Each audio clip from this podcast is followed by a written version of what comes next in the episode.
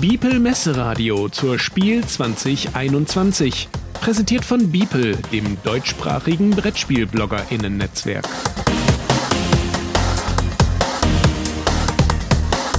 Interview.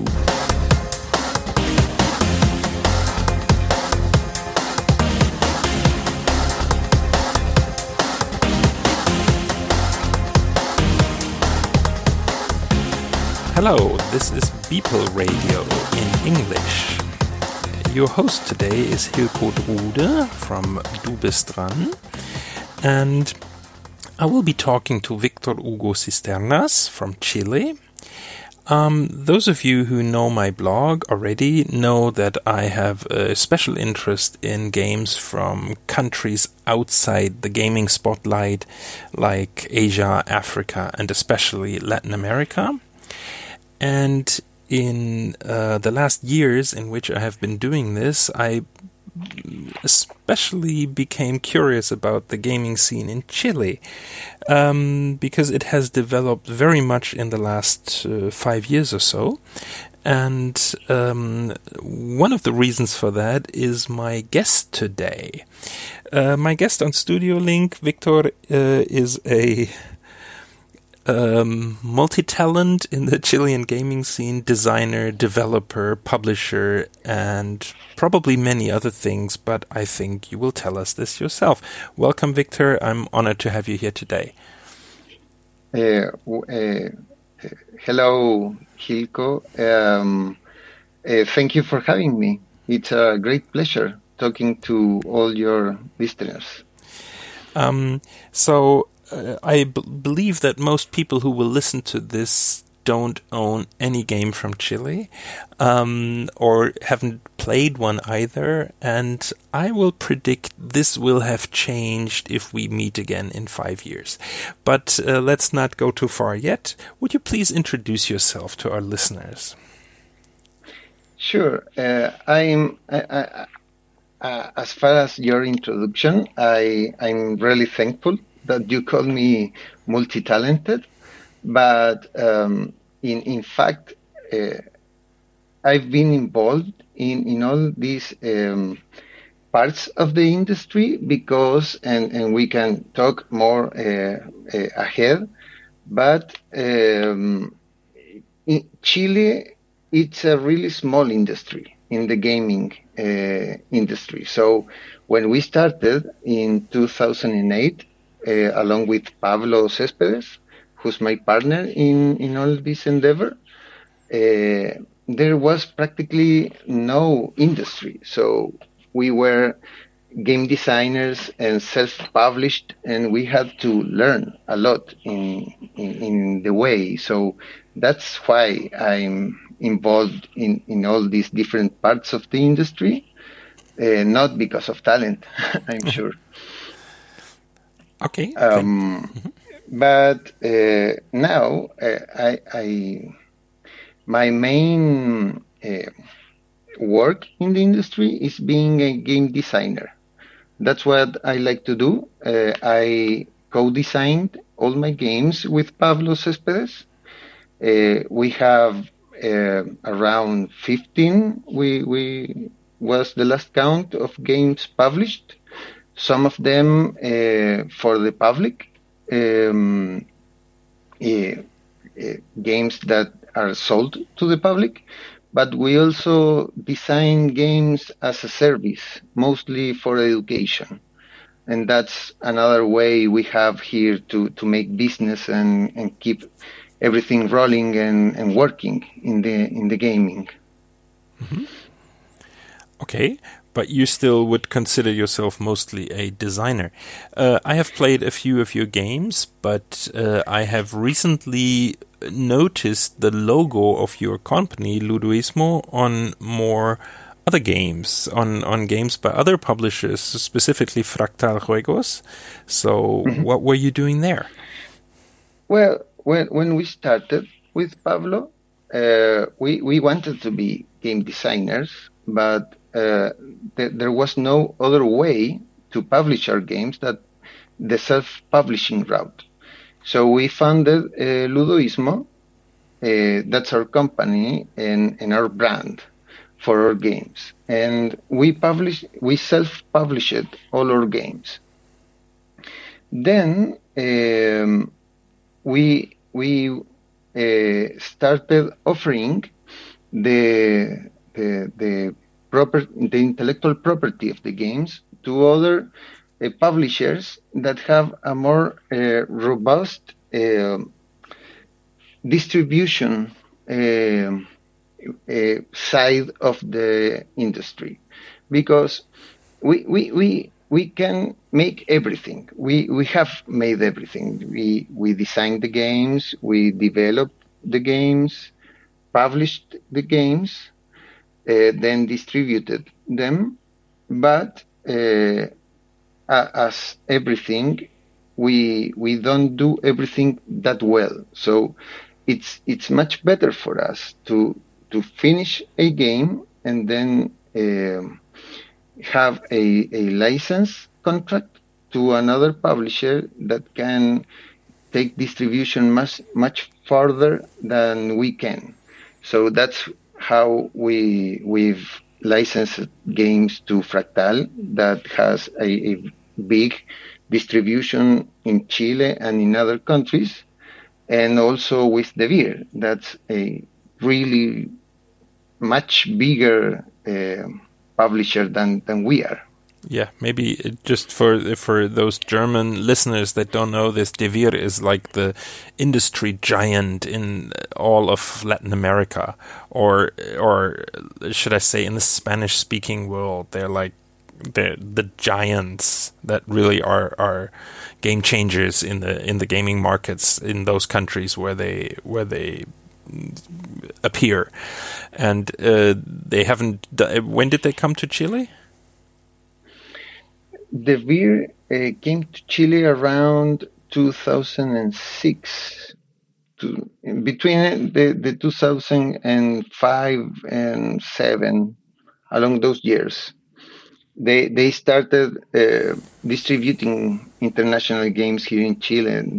That way, we had a a more closed uh, relationship with all the the gaming scene in the world. Yes. So, um, if I understand you correctly, when you started out, you had no other option than self-publishing, and now uh, you have um, you uh, because the the publishing scene in Chile and and beyond has developed um, so well. You have more options now to not do everything by yourself anymore. Is that a good summary? It's that that it's a great summary, and also because we learned a lot in in all these years. So we are better designers and better developers than we were 10 years ago and that uh, make our games better and we can talk to uh, bigger publishers so, what else has happened in, in the Chilean gaming scene in the last couple of years? Could you could you tell us a little, give us a little more insights? What are the strong points of the industry in Chile, and what are the difficulties you're facing? Um, the gaming scene in general, it's grown a lot and very fast in the past years. So before before 2020, we were rapidly growing uh, with more game stores, more distributors. We, we were many years just Devir distributing games. Mm-hmm. We have like four distributors now, and also uh, we have uh, much more public for our games. So uh, the whole industry is growing, and also uh, the designers and the publishers in Chile are growing uh, alongside with this.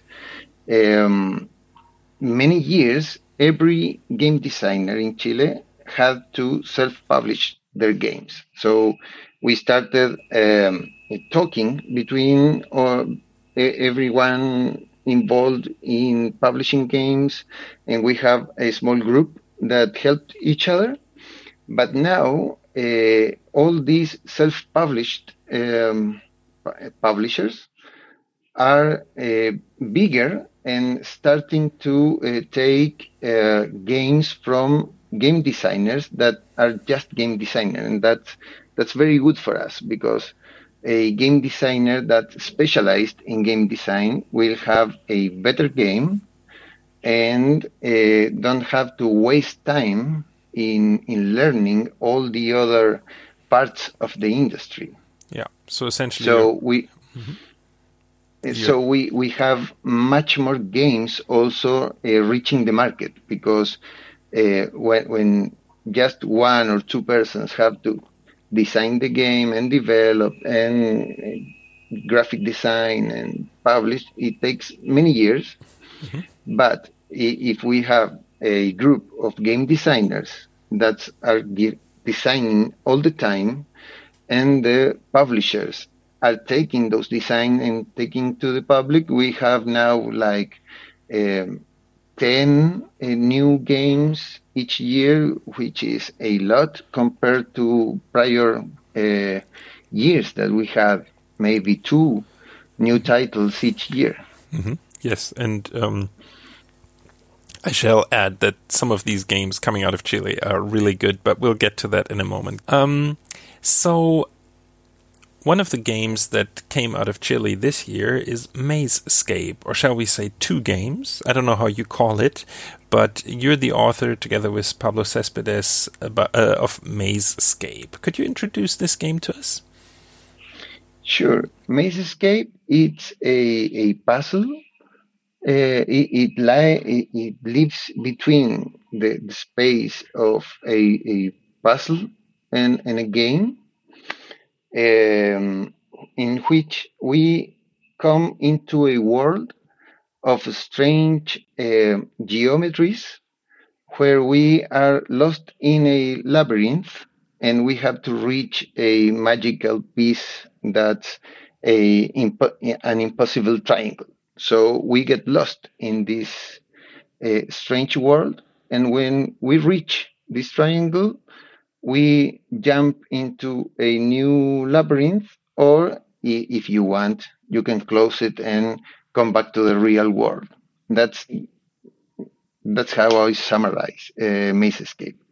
In in terms of its mechanisms, it's a, a labyrinth like the classic uh, labyrinth on paper, where you have to go through a path but uh, you have to fold and unfold different pieces of the paper, which opens new routes inside this labyrinth. So what we were aiming uh, when we designed the game is uh, giving you the, the experience of being lost because you don't always know uh, where you're going to be when you take a route because you never can see the whole labyrinth at the same time.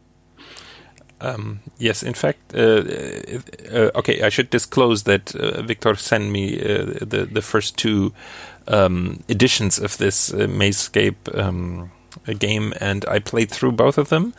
And uh, this is a very good description in my uh, in my opinion because you really like you you leave the starting field, you get into a new path and suddenly you find yourself in an endless loop. You fall back and forth and back and forth and at some point you don't even know how you got there. You you will not even find your way back. And that is a a real labyrinth feeling that I was very impressed by. Um, sometimes you happen to find a path relatively fast and sometimes you just walking in circles and you you could for a moment you could swear there is no exit out of this until you do the right folding and the right walking back and forth until the new paths open up. So this labyrinth feeling is definitely there. This is a solo game which i should add as you said a puzzle. And um, each uh, each pack or each each edition of this game um, contains seven maps and the the, in in um, vaguely ascending difficulty. Uh, so for the first for the first level, you probably can finish that in I don't know ten minutes or so, and then for the later levels, you are really starting to sweat until you find your way out of there. Um, how do you, how did you get the idea for this? Well, eh, we it started around 2014. It was a year. Um, it was a year with, where we had a, a lot of time uh, just uh, for for us, for Pablo and for me, to to find new game design spaces, and um, we we wanted to uh, make something that was a small game. We we were in that time we were self-publishing. This was with a self-published um, vision as a product. So uh, we wanted to have a small game that can also reach a much broader uh, public. So so we started with this in mind, in in, in our minds and um, searching for what to do, we we came across with this idea of the labyrinth in in paper because paper it's pretty simple to produce, and uh, the labyrinth is a, a very um, a general, appealing um, game. Every, everyone knows that you start in one point and have to reach the end. So it's very simple to explain. It, it's very good. So uh, we spend a lot of time uh, trying with the labyrinth, but um, looking for a way that make you really feel lost. So we tried with tiles and many other mechanisms. But when we discovered this mechanism that we can uh, fold and cut the paper in different ways. It, it all started uh, like uh, fixing in, in, there. And then we, uh, the first labyrinth was in, in a top view. But uh, then we tried with the isometric view that have some some of the video games in, in, video games, they, they work a lot in isometric view. So uh, we started trying that and discovered this uh, weird thing that in the paper sometimes uh, one one is looking in in back and upside down, and in other times it, um, it it's uh, it, well positioned. So uh, we we already were fans of uh, Escher, uh, Marcus Cornelius Escher, Mauritius Cornelius Escher, and and his art, and we we grab that uh, inspiration and in, get it in, into the the labyrinth. So we started uh, working visually to to to to get into that world, in, in the impossible world. And then it was just uh, the, the, the normal game design. Then we had the the the main uh, way that that the Mazescape worked. Um, I think we we made like four um, maps in this moment, and then it was all game design, uh, trial and error, uh, trying what were the best uh, mechanisms because uh, we tried many ways of folding. We tried many uh, ways of interact with the pieces of the game, but eventually we we made these uh, mechanisms and these rules that have the game that are for now they are the, the keys and the, the transportation pods and and we then made the first seven. Now we made six uh, puzzles and the seventh was a, a, a introduction puzzle because we also uh, then uh, had to make the the progression of the seven maps. That was a, a, a work we made really late, really late into game design. So we made this seventh um, uh, map that was meant to be a, a demo map that, that was giving away freely, but eventually get into the same box. And also Devir uh, made it so they they they published it online in a digital uh, demo, and also they uh, gave away the demo. That's the first map of the first box. Mm-hmm. Um, uh, I was just thinking if I if I hear you say uh, describing it this way, um, the difficulty of each map was that trial and error. You you tried out and see what people got most stuck in, or was there a plan how to make a level more difficult? Is is there any way of designing it that way? Yes, it's a way. In, in the first, uh, the the box Labyrinthos was the first box we made, and it's also a very experimental uh, box for us because we were actually getting to know all these mechanisms alongside we design each map. Now we're working, we're finishing a, a fourth uh, box. So we, we know now uh, what what are the, the, the ways that a puzzle is more difficult than others there's also different uh, aspects of the puzzle that we uh, managed. So, uh, for instance, there's some puzzles that the difficulty it's on the folding of the map. Oh yes. And there's also uh, other um, maps that we call them the endurance maps that you have to walk a lot. Maybe there's not difficult foldings, but you have to go to one end of the of the labyrinth and come back to the start and go to the other end. So they they are an endurance uh, labyrinth we call them, mm-hmm. uh, and, and, there's a few more. There there's those of the you have to get different pieces from different uh, places.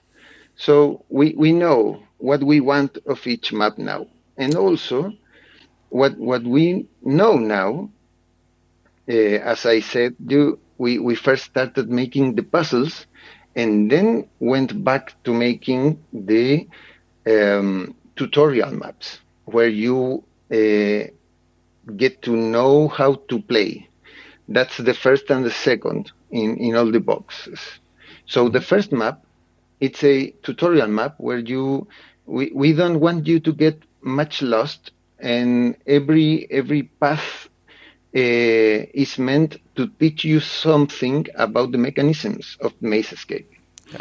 And then the second map uh, will present you with a difficulty, but a difficulty that uh, it, it's also meant to teach you something about the, the, the game. Mm-hmm. Then from the third onwards, there's the difficulty uh, we want to make you feel something different in each one of the maps. So we, we know now uh, how to make the progression of the seven uh, maps. Uh, of course, that it's uh, things that we've learned from trial and error, but uh, the, the first two maps are always meant to teach you how to play. Mm-hmm. Okay. Um, you just mentioned that. Okay, maybe I'll ask somewhere else. Um, what is a typical print run for a game in Chile? A game in Chile, uh, it's typically a a print run of a thousand copies. Yes, and Mazescape. If it, Mazescape is not printed uh, by by a Chilean publisher because we we we signed with Devir. Yes. And Devir have distribution in Italy and Portugal and the in the United States. So so they printed uh, several thousand copies. Yes. So that Much is- more. Yeah, that is a that is a kind of a large success for a Chilean game, even though it's printed uh, it's printed abroad or or, or, or distributed abroad. So uh, let me say a, a big success for for Chilean designers. Um, I have seen the, the pictures from Gen Con recently where, where Mazescape was, was visible on the table of Devir, and I would predict that this will come to Europe pretty fast. Uh, I think it's in Spain and Italy already, but but even in Germany, I'm I would be extremely surprised if this wouldn't make it. Um, uh, you just mentioned you're working on the fourth box. So far, two have been published, and that was only in what was that June or May?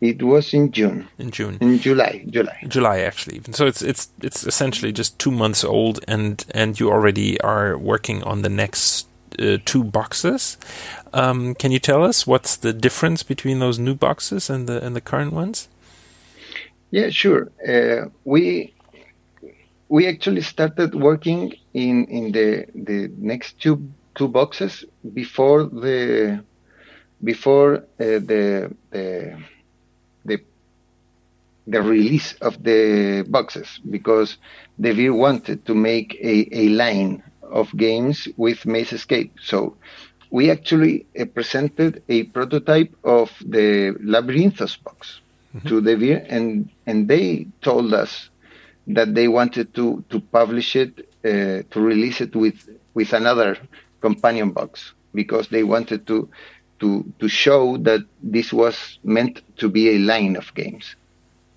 And the next two uh, boxes that are meant to be released next year uh, are trying to expand the difficulty. So Ariadne and uh, Labyrinthos are both a similar difficulty in their puzzles. yes And we now will uh, publish a more difficult box that have uh, different folding options. So each box have two ways of folding the paper. Mm-hmm. Ariadne and Labyrinthos each have two ways of folding the paper. Mm-hmm. So we are now releasing a box that has a four ways in the different maps. So every map is, is very different from each other. And we also are releasing a box of more simpler games meant to for children. Mm-hmm. It's a kids uh, box with a more whimsical art more simple puzzles in the in the main uh, objective, but uh, but also with a, a little more difficulty to reaching the secondary uh, objectives. So small children can play it all the way through to the end because it's a game that uh, the, the box, the two boxes that are now in the public are games that children can play. They, they know how to play it. But I will, would be very surprised if a, a child of eight years old can go all the way through the seven levels of Ariadne. Uh, maybe my, my son can do it, but he, he he's been he, he has grown with with Mazescape in, in the house. yeah and he's looked over your Um, shoulder in the design yes Of course, of course. Uh, but uh, this new box, it's a box for uh, children of eight years old to, to go all the way to the end uh, of the box. do, do you know like Pablo and you do you know every way immediately through all your labyrinths? If you if I give you the Mazescape I don't know Ariadne level 5 would you immediately find the way or would you have to think? Uh, uh, we we have to think because we've made them many many times, yes. And I have a broad idea how every map uh, behaves. So uh, when when I open one map, I know that that's a map that I have to go to one end and get to the other end, and or, or I know that it has a strange way of folding. I, I know those those things. I can remember them, mm-hmm. but going this path and now this path and now this this other path, uh, that that things I forget them every every time.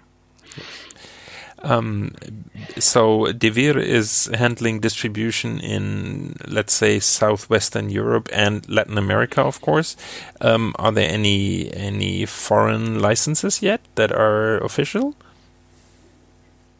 I we are working. We know that we have uh, signed agreements for other uh, European countries but I I don't know if I can say now which company has signed. So it should be in other um, European countries and languages uh, soon enough. And uh, in the UK, it, it's distribution also. Okay. Any any news about Germany yet? Mm, no news uh, of a signed contract yet we we expect that Essen during Essen we have conversations with and, and get to to sign the agreements with uh, the the German publisher. Are you going to Essen?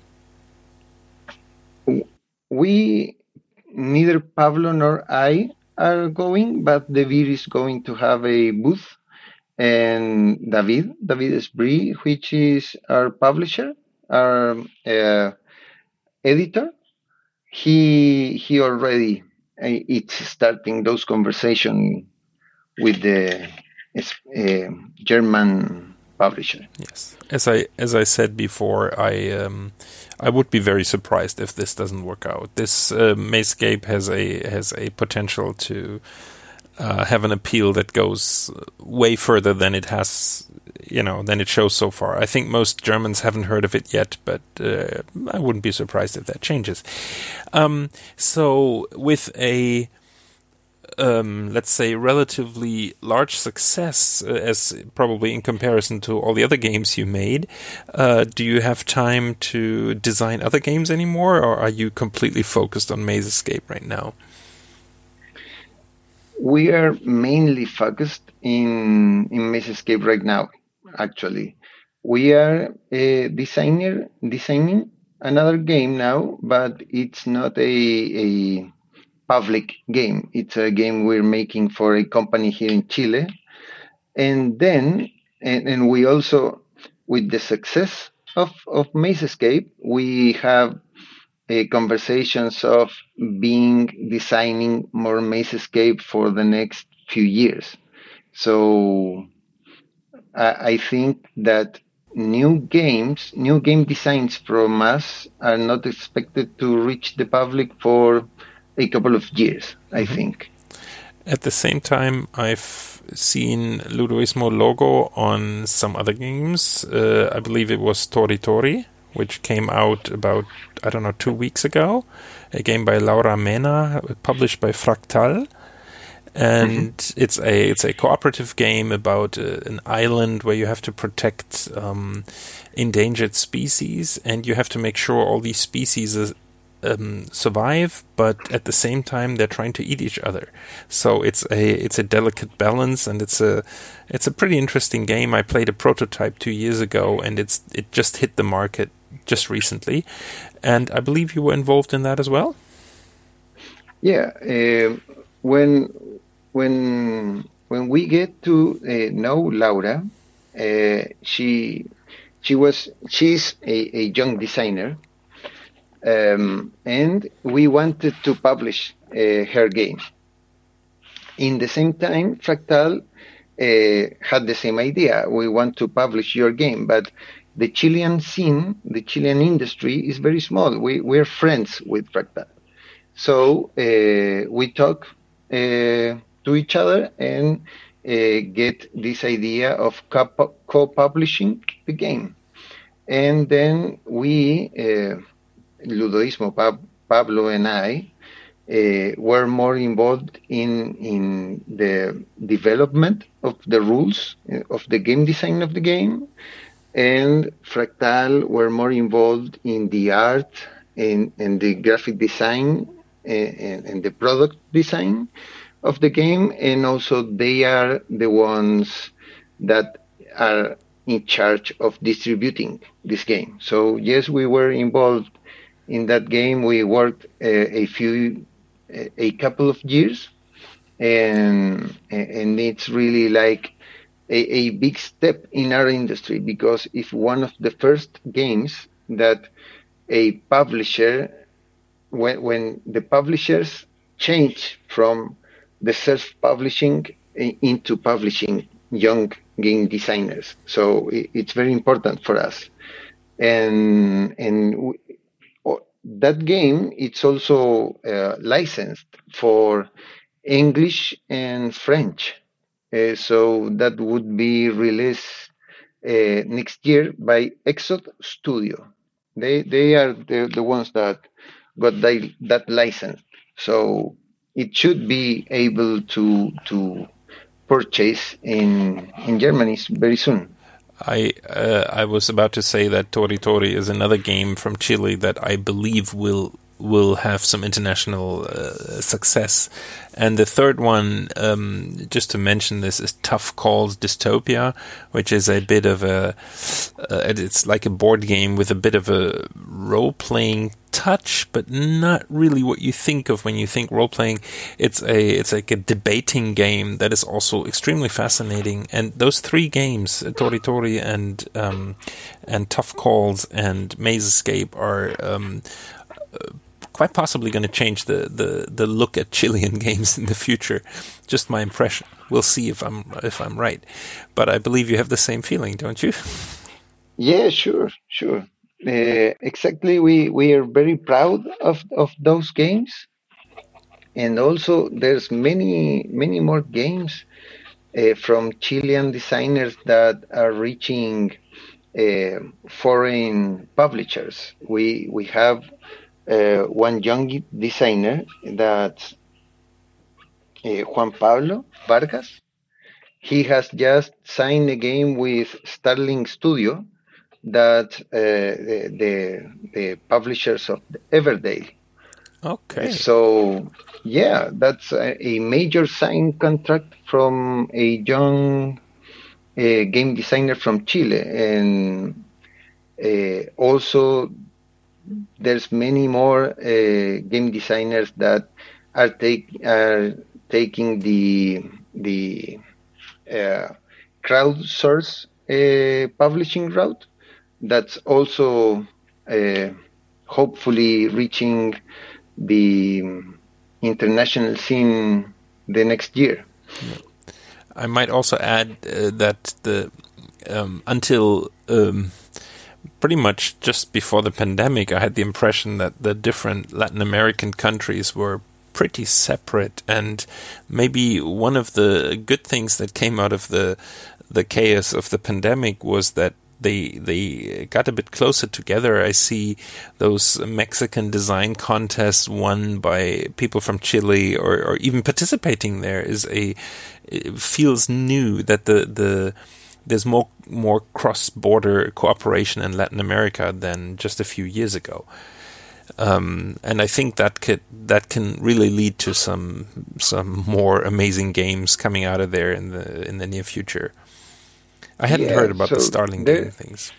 Mm-hmm. There, the um, there's there's some some game designers that don't have uh, games published in Chile, so for instance, Miguel's, Miguel Suarez uh, has already some contracts with uh, Mexican and Spanish publishers, and and no games published here in Chile. So, yeah, pandemic. Uh, the pandemic is it, it has lowered the boundaries between the countries. I think that that is um, quite essential for, for Latin America because the market of you know Spanish speaking people is huge, and I had a feeling that only Devir is really tapping into the entire market or almost entire market, whereas everyone else is cooking their own soup in their own country, you know, and not really thinking bigger. This is a little bit of cross country things, but more like you know a, a, company from one country goes into one or two others, but not really seeing this whole Latin American vision. And I wonder if that's going to change in the in the future. I I, I believe so. Uh, I know that uh, there's many Spanish publishers that are trying to reach every Latin American country because uh, Spain it's the main market of uh, Spanish speaking gamers. Then uh, there's Chile and then then the other countries Mexico, Argentina, Colombia. But um, every country it's also growing in their in, in their gaming scene. So uh, for for every Latin American country, uh, Latin American publisher, uh, it's a major hit uh, getting into Spain because Spain is much much much bigger in their market than any of us in the in Latin American.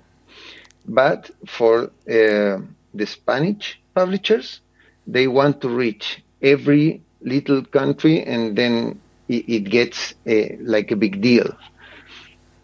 Yes, but it's it's kind of um, surprising that it has to go through Spain first before before it can spread out through Latin America, because uh, potentially the Latin American market is so much bigger than the Spanish one. It just hasn't. It's just not as established yet, and it's you know the the goal should be that you could you know that you have a common market for games or for Spanish language games.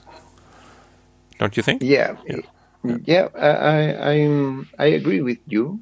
Uh, we we have talked to other uh, publishers, but every every publisher in Latin America is rather small.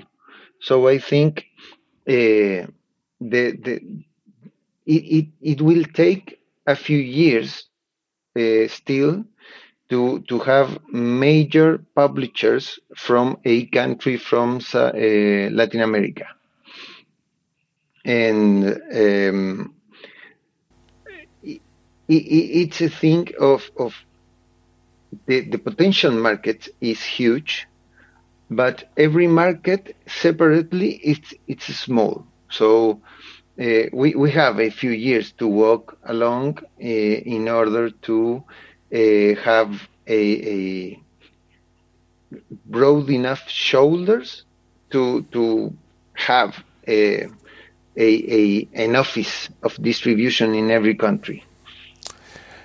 Well, one can only wish you luck for that. Do you want to mention anything else, or are we? Uh, well, there, there's one other game from Fractal that, that we haven't touched yet. That uh, Dogs Alone. It's the name, uh, the international game of the uh, name of the game, and that's a game that uh, we, uh, Pablo and I, uh, are game designers, and it was published by Fractal because here in Chile we we know each other in the industry, so uh, that game we we were not uh, as it's, it's not a ludoismo. It's not from our uh, publishing studio. It's a game from Fractal, and we are just the game designers of that game. So that's another game that's reaching the country from our, our authorship. So Dogs Alone is already published or coming up? It's already published it's... in Spanish, and uh, I believe Fractal is already talking to other uh, publishers, uh, looking out for a localization in other uh, languages. Well, good luck with that. And I will now say uh, thank you so much for, for talking to me tonight. And um, I can um, I can only hope we will see a lot more new games from Chile coming out of or coming into Germany in the in the coming years. And I am very optimistic for that. So thank you very much, and uh, I hope that maybe in a year or two we will see you in Essen when the when the times are better with uh, with a lot of new Mazescape boxes or something like that. Sure, sure. It, it, it would be. We we always want to go to Essen. Now, when we were planning going, of course, getting into Germany from Chile was uh, uh, really difficult, and also I, I don't think we're ready to go into such a crowded place but hopefully next year uh, we can meet in Essen again.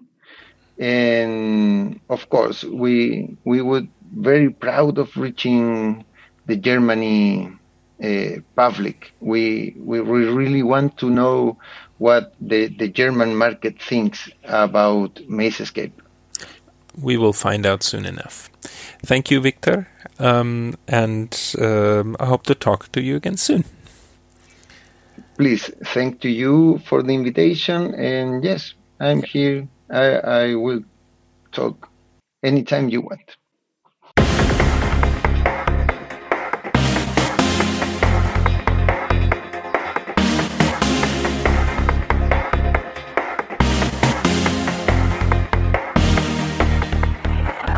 Das war ein Podcast aus dem Beeple Messeradio zur Spiel 2021, präsentiert von Beeple, dem deutschsprachigen Brettspiel-BloggerInnen-Netzwerk.